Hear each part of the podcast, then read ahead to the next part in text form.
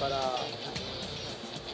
こちらのラジオにもう3回目なので我々もだんだんペースがつかめてきてですね今週のあのアネックスの方はもう世界の綺麗な女の子特集ということで素敵な雑談をしてからのこちらですが、えこちらは、えーコロナに負けるな月間ということで、えー今週も素敵なゲストをお迎えしております。えーさっきついね何分前まであの世界の綺麗な女の子を話をしておきながらゲストは、えー3週連続でおじさんがということでね、はい。えーでも素敵なゲストですよ、えーこちらの方、えー久々登場ですので、えー早速ですね、えー本編の方でご紹介したいと思います。それでは今週も行ってみましょう。東京スタイリッシュスポーツレディオスタートです。Tokyo Stylish Sports Radio.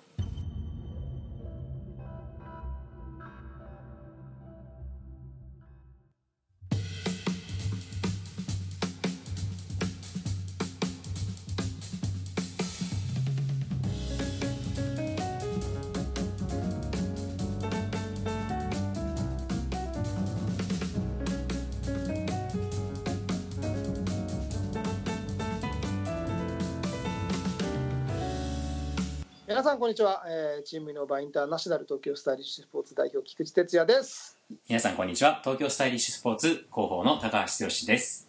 はい、えーそして3週目今週のゲストはまた豪華 JPDGA 理事でもあります。この方です。どうぞ。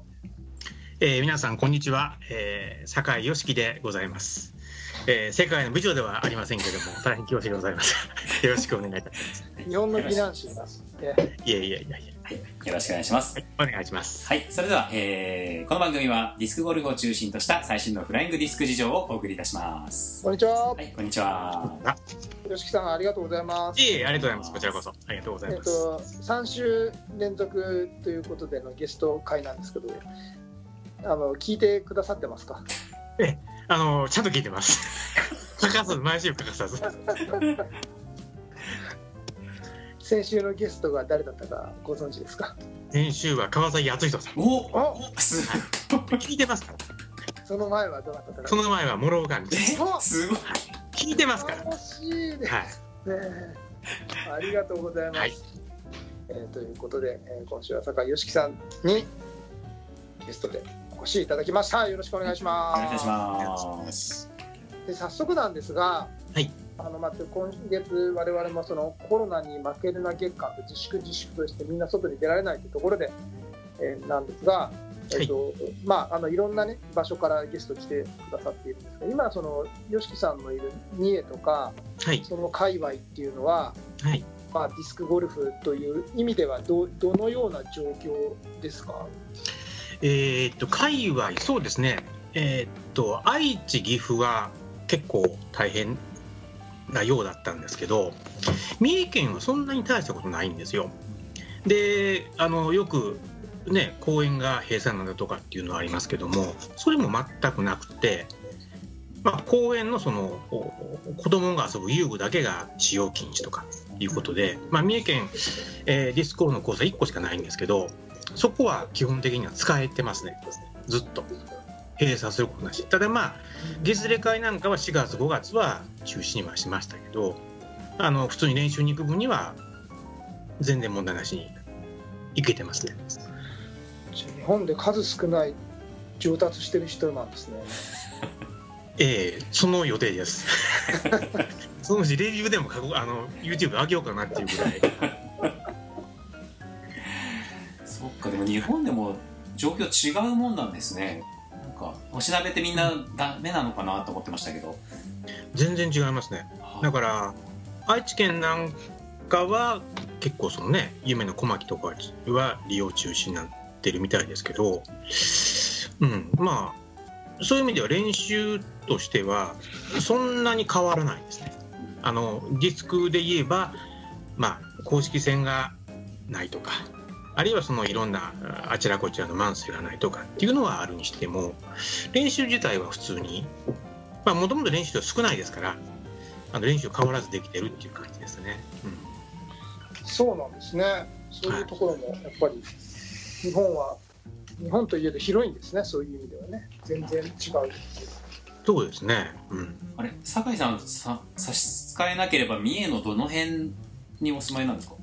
おめに四日市です。あ4日あじゃあ結構都市部ですよね 都市部ですね。おかげさまで。この間通りました高速で四日市 なるほど。都市部です。都市部はい。はい。よしきさん一個だけ聞いていいですか？はい。あのディスクゴルファーで一番タイプの女性はどなたですか？ディスクゴルフ？もちろんアメリカ人で構わないですディスクゴルファーでささっき言うとそういう話になって。てライブの方で。タイプのお人？女性は。タイプの女性？ディスクゴルファーで、はい。僕ね綾瀬はるかが好きなんですよ。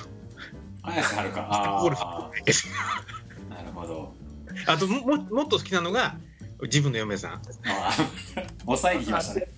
明美さん素敵な方なんですよ。いいから今似てますよ下でも。昼寝してます。そっかやっぱでもディスクゴルファーでっていう狭まれるとなんかあんまり選択の余地がないですよね。本当に僕ささっきめちゃめちゃ僕が語りましたけど。えー全然好みじゃないしさ。ねその辺はまあねっていうことです。そうしていきましょ ありがとうございます。はい。で僕もう一個聞きたかったのが、はい一応、まあ、これはもう難しいんだろうななんて思ってるんですけど6月に行われる予定の PWBF カップの方ははい。どうなりそうな感じなんですか？う基本的に難しいと思います。ですよね。うん。あのーまあ、静岡県も緊急事態宣言は解除されてるんですけど、まあ、三重県も三重県もされてますけど、えー、とちょっと静岡の状況が僕分かりづらいんですけども、まあ、三重県は解除されたとはいええーとまあ、三重県の中の指針があって、まあ、できるだけその県外には出ないでおこうねうんうん。うんいうのがやっぱあるんですね。でそうすると例えば自分たちが静岡へ準備に行くとかうん。下見に行くってなかなか難しくなってで、まあ、5月いっぱいで解除されても6月に入ってから準備をしていこうとなるとなかなか厳しい感じであそこも、えっと、去年実は中止になったんですよね。雪で。で。すねうん。で去年と同じ場所を使えるんであればまあまあ最悪6月入ってもよかったんですけど、まあ、今年は向こうも少し業務の変更があって使える場所も変わらないあそうなんですね。使える広さ自体は変わらないんですけどもう少し、えーっといわゆる富士山のなんていうかな北側、はいはいはい。うん、だから前前はいわゆる家駅のスキー場の方やったんですけども、はい。もっとあの山の下の方に降りてきて、うん、だからその分雪とかの可能性は減ってきたんですけどもこのじゃあそこを使おう使ってやってくださいねって言われるとそこでまた今から18ホール考えるっていうのはなかなかそりゃそうですよね。難しいのでちょっと厳しいかなっていうのは思ってますね。うん、了解しました。またあれですよね。公式には JPDGA の方からそうですね。はい。ですか。ありがとうございます。はい。あすいませんちょっといいですか？はいえっと PWBF カップってはい。な何の略というか僕すいません初心者な質問でピカ、ピカ、ワールド、あ、ワールドベース富士山かほう。な。うん。あ、そ、そこがなんかね、ピカ、なんとかベースっていう。あそう場所の名前なんですね。場所の名前なんです。ああそうか長いからこんな感じで略してる感じですそうです。はいこのなんとかオープンなんとかオープンしかなかった日本の大会に、はい。ちょっと名前だけでもねそうですね。席を投じてる大会ですよね。あなるほどね、なかなか開催に至らないっていう。そうなんですよ。ところが。そうなんですよ。これがね、うん。幻かなと思うんです。よ。そうか。開催されてないけど今年は第2回なんですもんね。そうなんですよ。来年第3回で第3回。はい。あすいませんありがとうございますはい。ありがとうございます。はいということでではつゆつゆてお願いしますえはいえっ、と僕ですか？そのまたあれですか？つよよしきさんにも歴史を語ってもらう感じなんでそうですねやっぱあの奥さん30分30分30分ってだけどね30分で30分でそしたらあのあでもどあれですか簡単にちょっとでも聞きたいですね。あのいどういうきっかけでディスクゴルフ始めたのかとかっていう話ぐらいはちょっとねぜひ。じゃあちょっと私の履歴書シリーズいきますか。ああいいですね。ね。ぜひ。僕もじゃあどっかでやらせてください。あなただってもう200何回喋ってるから言って。でも履歴書やってないでしょ。まあね。でも5回ぐらい喋ってます。ちょっと、はい。よしきさんの私の履歴書、え僕はディスク始めたのは大学入ってる時です。1985年。その時にフリスビー同好会に入ってフリスビー始めたのが初めです。あじゃあもう前のお二方と一緒でみんなフリスビー始まりは一緒なんですね。そうですね。でも前のお二方はね1970年代なんでいわゆる日本の大部分の時じゃないですかで自分の時はもうブームが過ぎ去った後でその10年周期でブームが来るからまたフリスビーはブームになるはずだって騙されて入った。り その時はあの部員さんとかは盛り上がり的にどうだったんですか？その時部員さんはねえっと私の一つ上の人たちっていうのは可愛い女性の先輩多かったでした。あだから入ったわけですね。それも結構大きいですね。あ 大体そうですよねサークルそうです。そんなもんですよ。はい。でまあそれでまあ頑張って4年間して、うん。うん、あそのでそれはアルティメットなんですかその時はねアルテもやったガッツもやった DDC もやった個人戦も全部やったって感じですね、はい、主に DDC とガッツとアルテが多かったかなっていう感じですね。そのよその4年間っていうのはじゃあディスクディスク界隈結構オールラウンドでやってる感じなんですか、そうでその当時はディスクゴルフってあんまりなかったしうん。やっぱり個人戦。そういう意味で前のお二人はアルティメットもやってなかったですよね確かに。やっぱそこのね年作 YOSHIKI さんとの年代のところでアルティメットっていうのがうん入ってきてるんですね。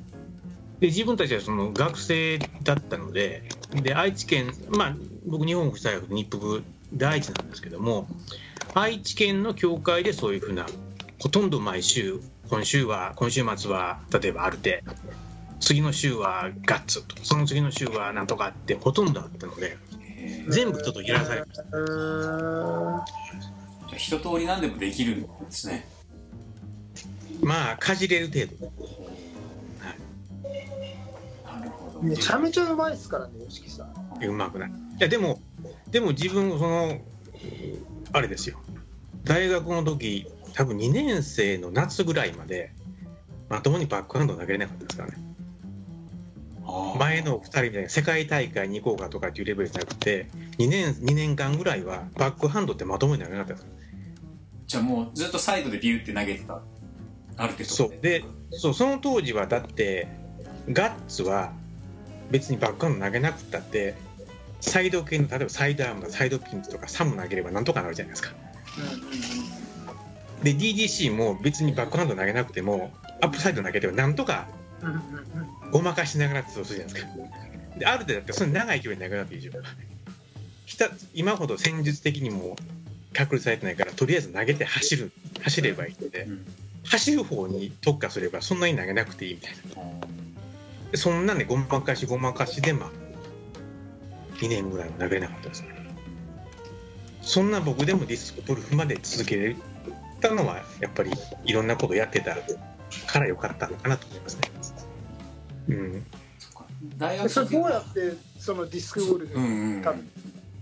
ディスクゴルフは、えーっと大学それでもそ4年間卒業してその後まあね特に何もしてなかったんですけどそれも2年卒業して2年ぐらいした時にちょうどその小牧で愛知県の小牧で小牧市民式の森の公園のコースが綺麗になってそこで、うん、JFT やったかな？ちょっとなんか忘れその全国大会をするんだっうんていうのを聞いたんですよ。まあ、でも行ってみようか。まあ、近いし。で、い行って、まあ、やったところ、たまたまその、一緒に回ったパーティーの中に、三重県の人がいたんですよ。で自分の学生の時っていうのは三重県にはディスクの協会ってなかったんですよね。うん。だから三重県でやってる人は自分しかいないみたいに。思ってたで、まあ、2年か3年経ってその間にですから三重県で協会ができてたんですよね。あできてたんだ。へできてた、うん。えうん。でたまたまその人と同じパーティーになって知り合ってどこから来たんですか？三重県ですよ。僕も三重県ですよ。でその人がまあその時の三重県の協フライングディスク協会だったんですけどもまあレクレーションの方からずっとやってきてるんである程度とかやらずにディスクゴルフやってるんですよね。えで三重県でもそういうふうな大会やるからじゃあ一緒にやりましょうねって言ってやり始めてディスクゴルフをやずっとまあやるようになってきたっていう感じですね。えーそれがにな二十何歳ですか？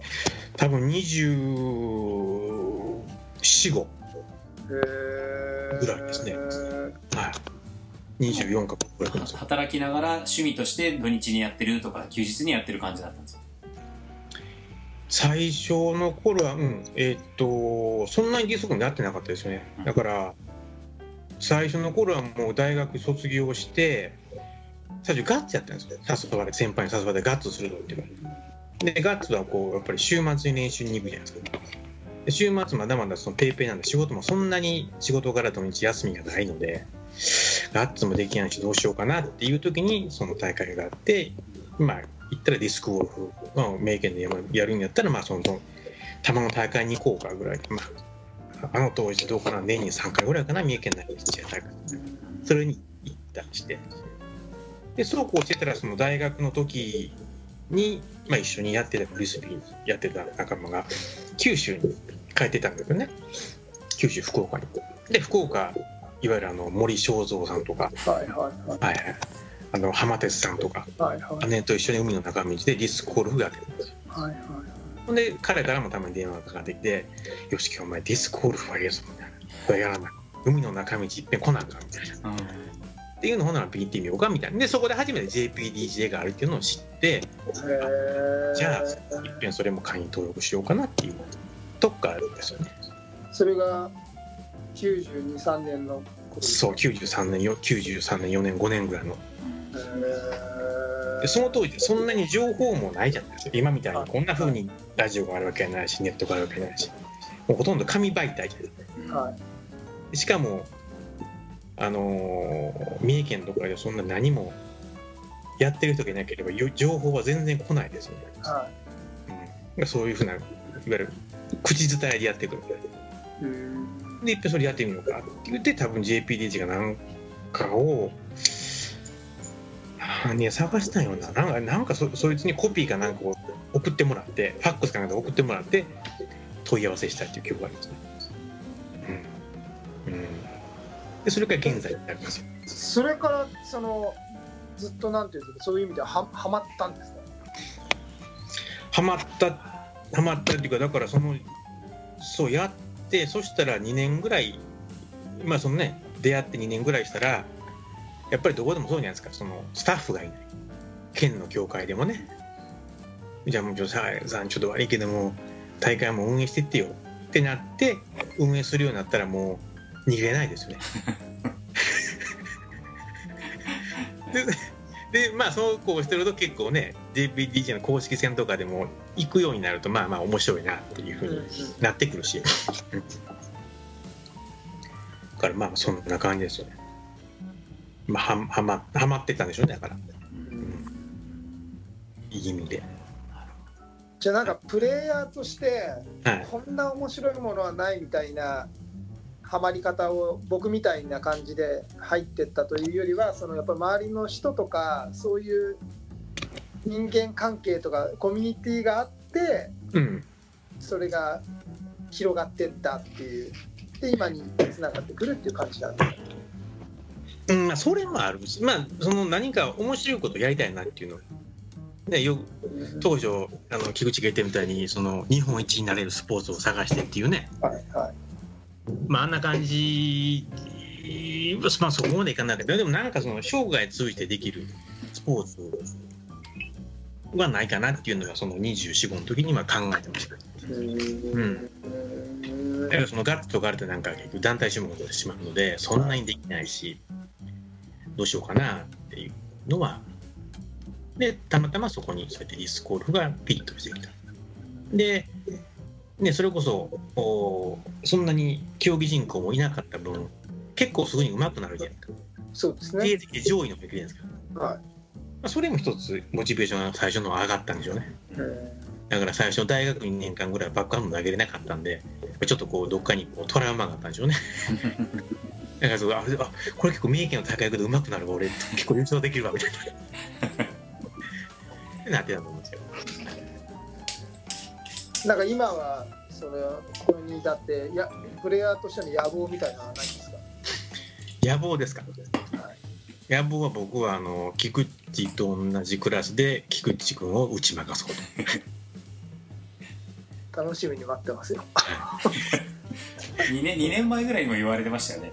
ええ、よしきさん会うたびにいつもそれはね、あの時はだってまだクラスが違ったかあらもう今同じクラスで出れるよっていうあなるほど。いつも会うたびにそれを言ってくれるんで僕も楽しみにしてるんですけど、パワーアップ。このこの2月の間でもうレベルアップしましたよ。どんどん上手くなってますからね。日本本当に。みんなが自粛してるさなか。そう。でしかもうちあの同じような感じの同レベルぐらいのプレイヤーがもう一人家の中にいるんで 議論ができますから。ねそれは僕はねそこがやっぱり羨ましいなというか、まあ、吉木さんの子育てがうまかったんだろうなって思うんいやいですけどあのやっぱりねあの息子さん2人ともとてもあのまず高青年ですしね。あそのれ分かりませんけど。2人ともディスクを今こうしてあの一緒にツアーに出てやっているので。そうですね。お二人ともやられてるんですか？2人ともやってます。ホープですよ。日本のホープですよ。もうこれからの日本を背負ってってもらわないと困るようなプレイヤーたちなんで。それなんか秘訣はあるんですか？このこの世界に引きずり込んだっていう。いやない勝手に来たんでしょ。いやでもほら5年後6年後のさ高橋家がそうなってるといいなっていうね YOSHI さんちがそうじゃないですか。だからその辺ちょっとコツというかねなんかなんでずっとコンスタントにやれるコツっていうか。いい。あでもコンスタントにやってなかったですよカイさん。ああそうですか。やっぱり大学中学校この時はねテニスやテニス部だったりバレー部だったりしてたんで。うんでまた卒業して何を思ったがディスクゴルフ。ね社会人になってからまたやり始めたんですか？社会人では大学生になってからですね。あ大学生？ああはいもう上は働き始めましたけどやってますよね。はいそれはあれですか？全然あの YOSHIKI さんのことを勝手に見てたんですか？なんか一緒にやろうよみたいなのなかったんですか？大きくなってからはないですよね。だからこのね小学生のうちは一緒に行こうとかなんとかっていうのはしましたけどそのじゃあここ卒業してからディスクやるわ俺やるわっていうのは別に勝手にやり始めましたからね。へー。何を思ってディスクゴルフか知らないけど。やっぱり YOSHIKI さんがでも楽しくやってなきゃ絶対そう思わないはずやっぱり YOSHIKI さんがハマってたっていうのは大きいんですよねまあ周りから見るとそうだったのかもわからないですね。うん絶対そうです。でもあの正直羨ましいです。よ僕も自分がこうやって子育て世代で上はまあ小学校今2年生なんですけど、あのやっぱり家でディスクで何かやるのは僕一人なんで なんかいいなって思いますよね。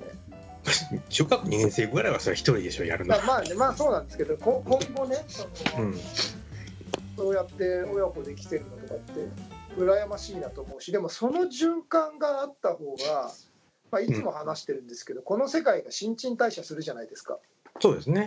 そうだから絶対必要なことだと思う思うんですよね、うん。でもっとね本当はそのあのゆうちゃんとかかんちゃんの世代がもっともっともっと増えてきてくれなきゃ困っちゃうんですけどうんまだそそこまでは至ってない。でもなんか彼らの友達とかが家で一緒に投げたりとかいうああんまりそういうことはないんですか？そんなに聞かないですね。聞かない。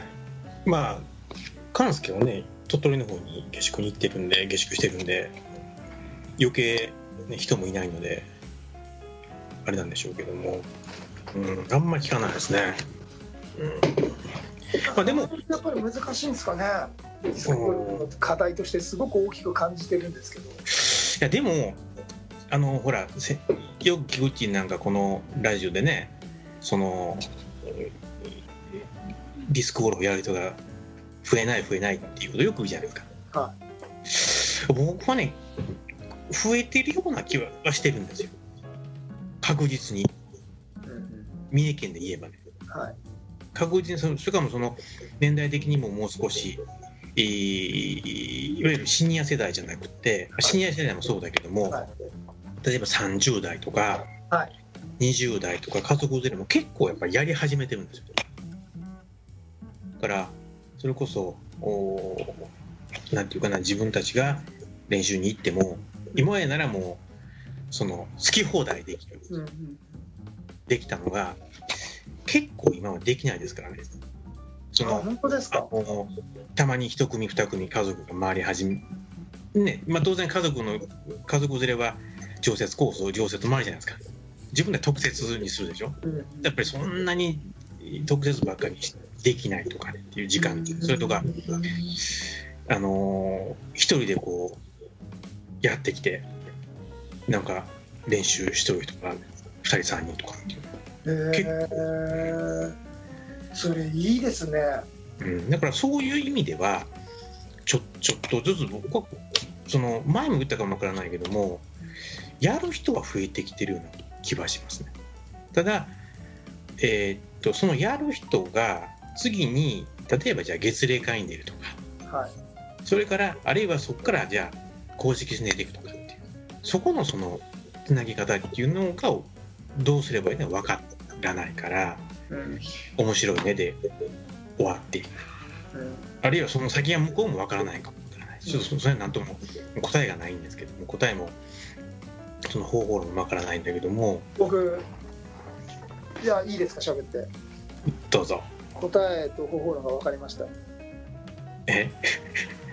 女の子で。いや協会が YouTube やればいいんですよ。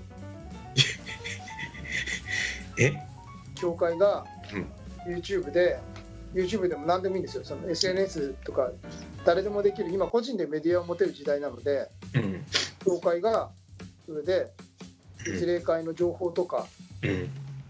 公式戦に出るまでのハウツーみたいなのをすごく分かりやすくやればいいんじゃないですか、や、てかその人らね、まあその僕の周りだけですよ。はい僕の周りの話で言うと、例えばその月例会で言っても、はいある日はもうみんな知ってるんですよ。はいある日は。こ心の問題なんですよ心の問題は。ほいで、だからその人たちも、ある日は、ある日は来ないんですよ。できないから。コミュニティを求めていないんだそういう人もいる。でも中にはその別のグループでこう何人かでやってきてっていうグループもある。だから結構増えてはきているなっていう。自分の周りで言えばね、三重県で言えばね。うん、だから、でもそれも大事なことですよねそうそうそうそうそう。すごい大事なことですようん。だから、全部が全部その試合に出る必要はないんだけども、やっぱりディスクゴルフやってますよ。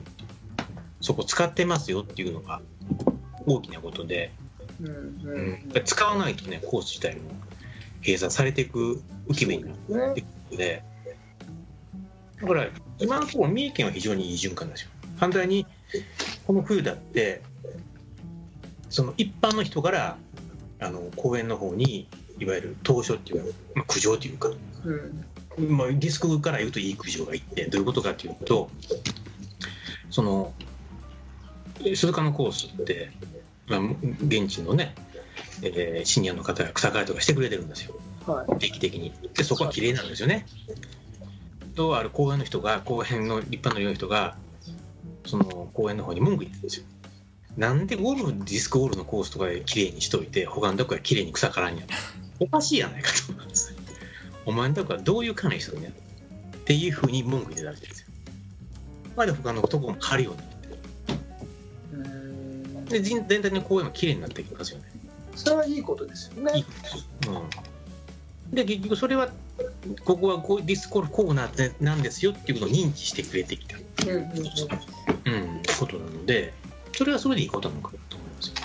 うんそれすごくわかります。僕らも今あの戸田でねあのゆきさんとかとかいらっしゃってくれましたけど、あそこでもともと本当にホームレスが多くてうんゴミがすごく多かったところなんですね、うん。それであんまり誰も使ってないので、まあ我々がこういう形でやっててゴミ拾いとかをしていったらうん。ゴミが減ってきたっていうふうにこのまああの市の方の講演家の方からも言ってもらってうん。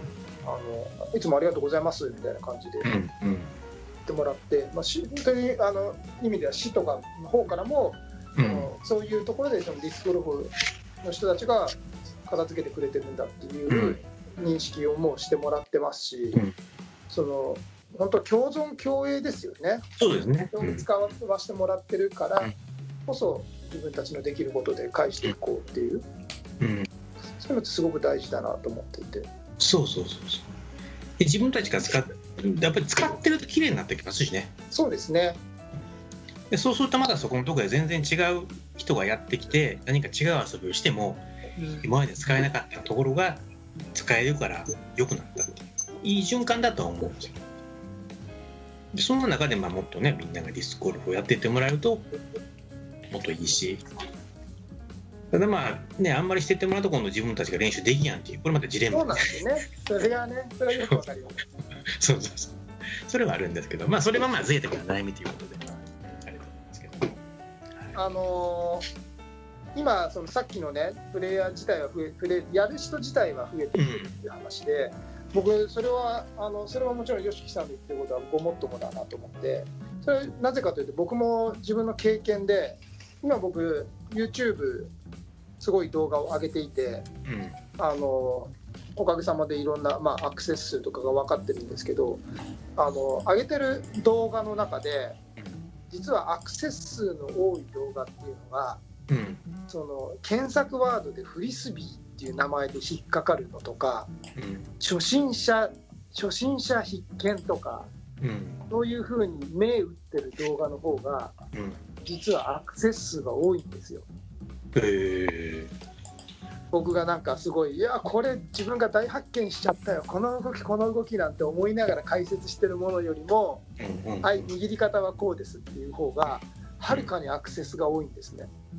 それって多分きっとさっき YOSHIKI さんがまさに言ってた通りでうん。導入の部分のものってまだあんまりないのでうんそういう人たちってやっぱり今何でも僕らでも何でもやっぱり YouTube とか調べるじゃないですかまず。ん Google でうんそういうところでやっぱりそれでこういうところに来てくれてるのかなっていうのをねちょっと今感じましたね。あー。かもわからないそうですね。だからその基本のところっていうところのアクセスが多いんでそれってちょっと視点は変わっちゃうんですけど、まあ、協会の理事とかいう視点で考えていってそういう人たちをうん。そのもっとリスクゴルファーにするっていうんじゃないんですけど、もうちょっとその仲間に入れるってうん。いう,、ところではうん。なんか業界として一手打つこと打てることとかっていうのはなかなかないんですかね？ああそれはでも今思いねいい話やなと思って聞いてましたよ。ああそれ一つ面白いなって。それ一つ思ったのはたまたまそれも先月かなあ先先々月かなその鈴鹿でやってる時に、まあ、たまにいつも来てる人なんですけどね来始めた、まあ小さなかったんですけども酒井さんと思ってあの私いつも YouTube で投げ方研究してるんですよ。そうですか。菊池さんって知ってますか？って言ってましたからね 菊池さんのあの You- YouTube を見て私研究してるんですよ。って言って酒井さんは菊池さんってご存知ですか？なんか日本のトッププレーヤーみたいですけどって言ってました。ぜひあの俺え？あのゲストで呼ばれちゃってさって言ってください。え？あいつにゲストで呼ばれてラジオ出てやったよって。し知ってますけどって言ってきました小賢しいやつですよとかよくかけてきましたね言っててあいつに勝つのが僕の目標ですから。それ言ってきましたよ。でまあでも確かにでもそうやってやっぱりシニアの方でも今 YouTube を見て研究はうんうん、やっぱりするんだから、その先の話は面白いなと思います。うん、一遍やってみようかな。紹介でどうですか？うん、じゃあ協会で一つ提案しようかなと。紹介で。教会で教会で提案してみます教会。なんで笑ってるんですか？いやいやいやいや教会で提案しようかな。っ てあの本当にね僕はこれ本本気で、うん。まあ本当は僕僕これ絶対教会でやるべきだと思ってるんです。ねでもうん。それがなかなか叶わないのも自分が分かってるので自分でやってるんですけどなんかそういうのってうん。あの僕は技術は持ってるしあのこういうねあの YouTube の動画とかもあるんで、うん。あのご相談をいただければいくらでも協力したいなっていうのはずっと思ってて、やっぱり個人であげるまあ個人であげるのも意味はあるんですけど、うん。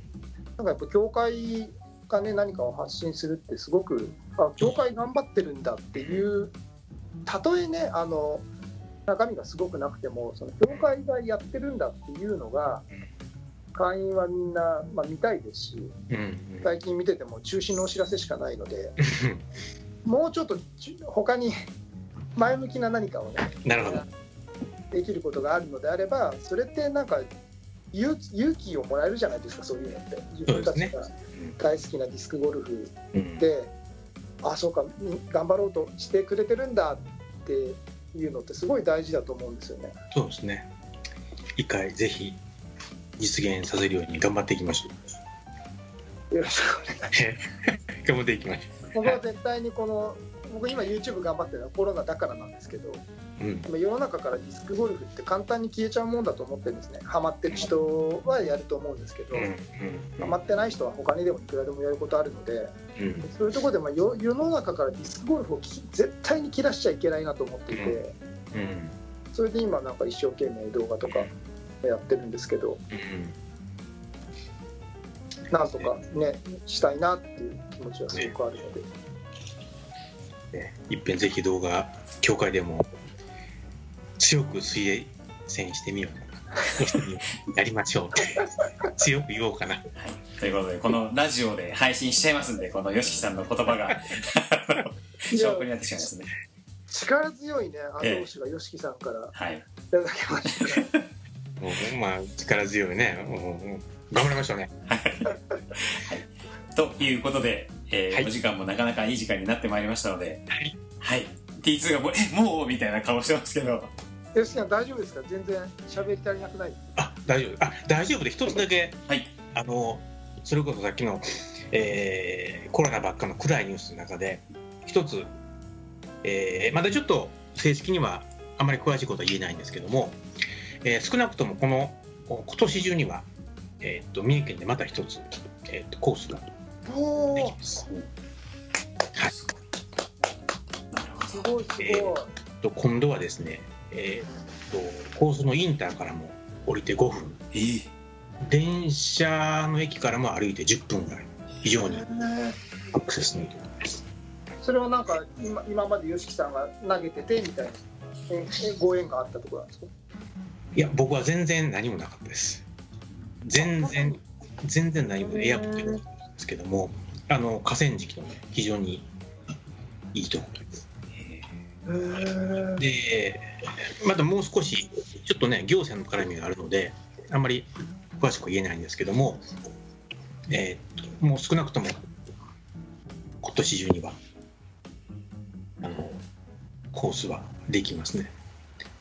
で予定だとこのコロナがなければそのコースができた時にえーっとそこのそこの市町からはその全国大会を開いてくださいってえいう。もらってますー。えー、こけら落としの大会を。うん、ただまあちょっと今ねこんな時期なんでどうなっていくのってのはちょっとまだうんですけど。まあでもあのこの前も少し話しててまあできたらそういうふうなそのね日本のトップの人に何何人かに来てもらって投げてもらいたいことは言ってましたんでその時はまたぜひ声かけさせてもらいます。いやもうすごい今鳥肌立っちゃった。喜んでますます上手くなっちゃいますね。ねもう困っちゃいますよ僕。世界に行っちゃうかもいいやーでもいいニュース本当にありがとうございました。本当にすごい大ニュースですね。ねえ、はい、もしあのよろしければねそのコース決まってえっ、といろいろ形になってできたらまたよしさんラジオでちょっとそのコースの話もねゆっくりお話ししていただければ。その時さドローンとか飛ばしてこう 動画で紹介しましょうか。それこそ YouTube で。教会からぜひ。はい、はい教会から？教会発信でじゃあ一回ね。ぜひぜひ。はい。はい。ということで、はい、最後にちょっと素晴らしいニュースがあったということでお時間となってしまいましたので、はい。残念ながらあれですけども今回は、えー、JT JPDGA 理事のえー酒井良樹さんをお迎えしての、えー今日はラジオでございました。どうもありがとうございました。ありがとうございました。ありがとうございました。TSS Radio. 今回のテーマは、えーコロナに負けるな月間第3弾として JPDJ 理事の酒井良樹さんをお迎えしてのラジオでございました。今あのラジオあるあるですよ。この一回収録を切ってからの話の方が盛り上がる まあね大抵そんな感じですよね。はい。ということであの YOSHIKI さんとつよ T が新しく YouTube を。YouTuber 若い女の子発掘チャンネル。ずっとナンパしに行かなくちゃいけない。おじさん2人で始めてくれるようなので。はい、ということで、よしさん、ありがとうございました。ありがとうございました。話話し足りないことはないですか？もう十分でございます。カラカラでございます。今、よしきさん、し仕事は通常通りなんですか？通常通りです。ああそうなんですね。はい。通常通りよりも大変ですね今は。はい。じゃあ、なかなか練習も、ねなかなかできないですよ。足はなかなかできない。はい、ありがとうございます。はいえーはい、よろしいですか？はい。はい、えーはい東京スタイリッシュスポーツレディオでは皆様からのお便りをお待ちしております。えーこんな時ですからね、こんなゲストが来ていただきたいとか。はい。まあ、あと、T2 の YouTube の、えーリクエスト等もお待ちしておりますあぜひ、よろしくはい、お願いします。よろしくお願いいたします。はい。えーフライトザフューチャー東京スタイリッシュスポーツレディオ、お届けしたのは、東京スタイリッシュスポーツ代表チームノーバインターナショナル菊池哲也と、広報の高橋剛と、えー、酒井良樹でございましたありがとうございましたはいありがとうご。ざいました。それでは皆さん、また来週、さようなまたら。私もゲストをあ、呼んで行いますので、はいよろしくお願いします。はい、よろしくお願いします。さようなら。ありがとうございました。ありがとうございましたありがとうございました